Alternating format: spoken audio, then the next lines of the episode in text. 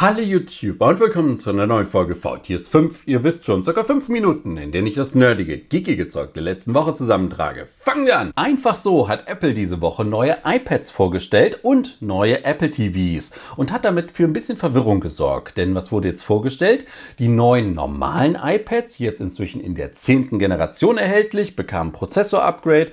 Die Kamera ist an die Längs-, also an die horizontale Seite gewandert, in die Mitte, besser für eine Videotelekommunikation, in diesem Format, haben jetzt einen USB-C-Anschluss, unterstützen aber nach wie vor nur den Apple Pencil der ersten Generation, der über Lightning geladen wird. Das heißt, da braucht man dann so einen Adapter für. Die Displays sind nach wie vor unlaminiert, um Abstand zu den iPad Airs zu haben und sind dafür jetzt preislich beim Startpreis von über 500 Euro für ein Basis-iPad angelangt. Ich muss das nicht mehr verstehen, trotz dieser bunten neuen Farben. Dann die iPad Pros haben Update bekommen, auch wieder die, im Endeffekt das gleiche, was wir vorher kennen, aber jetzt mit einem M2 statt mit einem M1 Prozessor, also noch mehr Power, die sowieso im wenigsten Fall ausgereizt wird, auch noch mal teurer geworden. Und die Apple TVs, naja, auch noch mal ein kleines Prozessor-Upgrade, dafür leichter geworden. Die Basisversion kann jetzt keinen Netzwerkanschluss mehr, aber die sind günstiger geworden. Da ist es viel verständlicher, dass die Bundesnetzagentur jetzt zu 1 und 1 sagt, liebes 1 und 1 Unternehmen, ihr habt euch damals Mobilfunklizenzen im 5G-Netz ersteigert, ihr wolltet der neue vierte Mobilfunkanbieter in Deutschland werden, jetzt kommt mal ein bisschen in die Puschen und wir helfen euch, indem wir euch jetzt verdonnern dazu, dass ihr ab Ende nächsten Jahres keine sozusagen Neuverträge mehr als Dienstanbieter abschließen könnt, also über wo dann äh, ein O2-Netz oder wer auch immer, wo sie sozusagen das Mobilfunknetz von anderen weiter verkaufen, ne? sondern sie werden jetzt dazu gedrängt, ab dann nur noch Tarife im eigenen Mobilfunknetz zu verkaufen. So, das bedeutet natürlich, da wo 1 und 1 baut ja auf und, und, und sowas dauert ja, man guckt sich ja nur die drei anderen an, selbst diese haben ja noch nicht überall das perfekte Netz, die können nach wie vor, ne, wo, da wo sie kein Netz haben, mit einem anderen Mobilfunkanbieter, Telefonica 1 und 1, äh, äh, Telefonica, Telekom, äh, Vodafone kooperieren, aber primär müssen die halt eigen, ihren eigenen Mobilfunkvertrag verticken. So, und spätestens zwei Jahre darauf, also Ende 2025, müssen dann auch die bestehenden Tarife sozusagen äh, Verträge auf, auf 1 und 1 Basisvertrag umgestellt werden. Das ist im Endeffekt nur so was nach dem Motto, ne, jetzt kommt in die Gänge und baut auch wirklich, seid auch wirklich das, was ihr sein wollt. Und wer dann auch in die Gänge kommt, Vodafone. Auf einmal kommt Vodafone und steigt jetzt ins deutsche Glasfasernetz ein. Und damit jetzt nicht Glasfaser, was sie sowieso schon beim Kabelnetz teilweise auch mitbetreiben, sondern Endkundengeschäft. Fiber to the Home, wie es so schön heißt. Da haben sie sich mit einem Finanzinvestor zusammengeschlossen und wollen jetzt innerhalb von, ich glaube, sechs Jahren sieben Millionen Haushalte auch mit Glasfaser äh, versorgen. Finde ich auch wieder sehr interessant, nachdem sie jetzt das Kabelnetz da aufgebaut haben, deutschlandweit. Und jetzt sagte man ja, okay, die einen machen Mobilfunk, die anderen machen Glasfaser und ihr macht das Kabelzeug.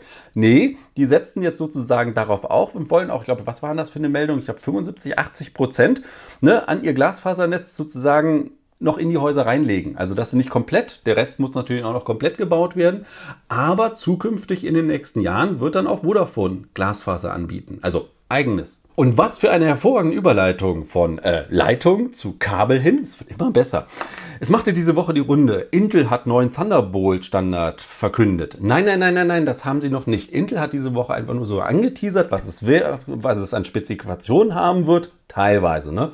Unterstützung von DisplayPort 2.1 hatten wir ja bei der Weser, die hatten das ja so erst vorgemacht. Ne? Mindestens 80 GB per Second und solche Sachen. Da gibt es noch ein bisschen mehr. Ähm, das ist aber noch nicht final. Das wird erst von Intel nächstes Jahr, irgendwann so 2023, dann vorgestellt.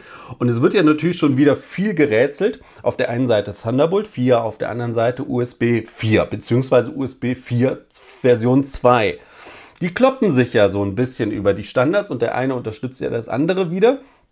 Aber ich habe aber wieder das Gefühl, Thunderbolt ist immer so das Mindest. Und bei USB muss ich wieder aufpassen, wird es denn, es ist ein könnte, ne? muss und könnte. Warten wir mal ab. Ich bin mal sehr gespannt, ob Intel das Zeug dann auch nächstes Jahr schon Thunderbolt 4 nennt, äh, Thunderbolt 5 nennt oder dann Thunderbolt 4 Version 2. Dann schrei ich. Uh, und apropos diese ganzen Intel-Sachen. Die viele Tests von den Intel Raptor Lake, also der 13. CPU-Generation von Intel, ist jetzt heraus und anscheinend, Intel hat ja anscheinend wieder abgeliefert. Gar nicht mal so verkehrt, auch im direkten Vergleich zu, zu AMD.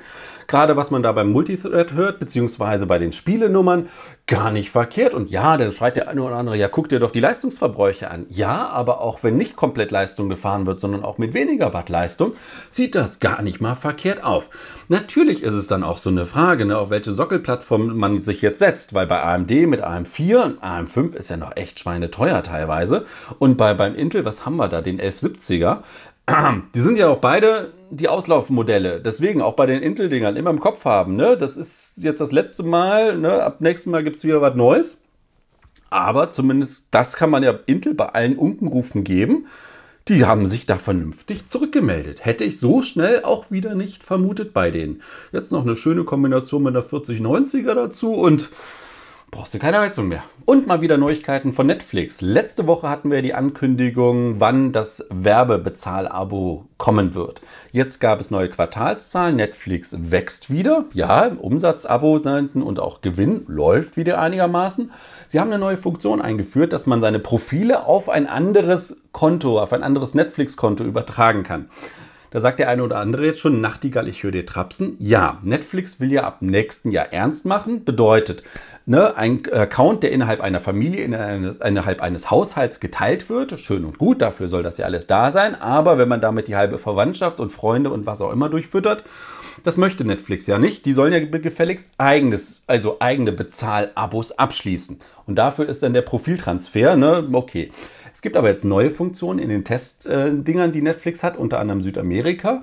Da kann man dann sozusagen, naja, Fremdaccounts seinem Account hinzufügen und zahlt dann nochmal 3 Dollar monatlich mehr. Das ist halt immer noch günstiger als ein eigener Account, aber das ist noch mit Vorsicht zu genießen. Ich bin sehr gespannt, wenn Netflix dann ab nächsten Jahr da anfängt und sagt, Leute, Account teilen, ne, nur in dem Maße, wie wir es erlauben. Alles andere, da zahlt ihr bitte oder ihr macht euch euren eigenen Account oder wir unterbinden das.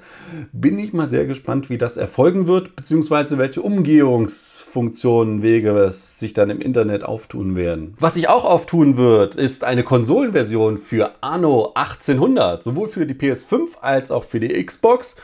Mehr Informationen gibt es erst Anfang nächsten Jahres dazu. Ich tue mir ja ein bisschen schwer, wenn ich mir überlege, Aufbausimulation an, an, an der Konsole mit dem Gamepad. Boah, nee, dafür muss, muss es für mich halt wirklich wie für Strategiespiele der richtige Rechner sein. Und beim richtigen Rechner freuen sich jetzt die ein oder anderen Grusel-PC-Spieler auch. Denn Silent Hill, Konami hat angekündigt, Silent Hill 2 bekommt ein Remake. Im Sinne von, wir machen mal wieder alles neu in schönen alten Grafiken oder in neuen neuen, also das alte Zeug in schönen neuen Grafiken. Aber nicht nur das, sondern sie haben auch direkt drei neue Silent Hill Spiele angekündigt. Es wird also sehr viel Zeug zum Gruseln geben. Da verschlägt es mir schon die Stimme. Und wo es mir diese Woche nicht die Stimme verschlagen hat, ich hatte viel Zeit zum Gucken, krankheitsbedingt. Äh, ich habe jetzt Herr der Ringe, die Ringe der Macht hintereinander weggeguckt. Und ich war durch die ganzen naja, Rezensionen, die da im Internet kursierten oder die Enttäuschung und nicht nur über welche Hautfarbe irgendein Schauspieler Elb da hat, ist doch total Wumpe. Die können den grün anmalen mit Punkten Streifen oder so. Was Hauptsache die Story ist gut äh, waren meine Erwartungen sehr niedrig. Aber ich muss ganz ehrlich sagen, ich war hin und weg. Als Herr der Ringe-Fan, Leser, was auch immer, Tolkien in diesem Universum, die haben das richtig toll gemacht. Natürlich kann man sich bei der Story hier so ein paar Sachen denken. Das wusste man doch direkt, dass das so ist und nicht so und so. Ja, gemach, gemach. Es wird ja noch mehr davon geben. Das ist ja das Schöne. Jetzt sitzt man hier auf dem Trockenen, hat diesen schönen ja, Cliffhanger, nennen wir es mal ein bisschen, und wartet auf mehr.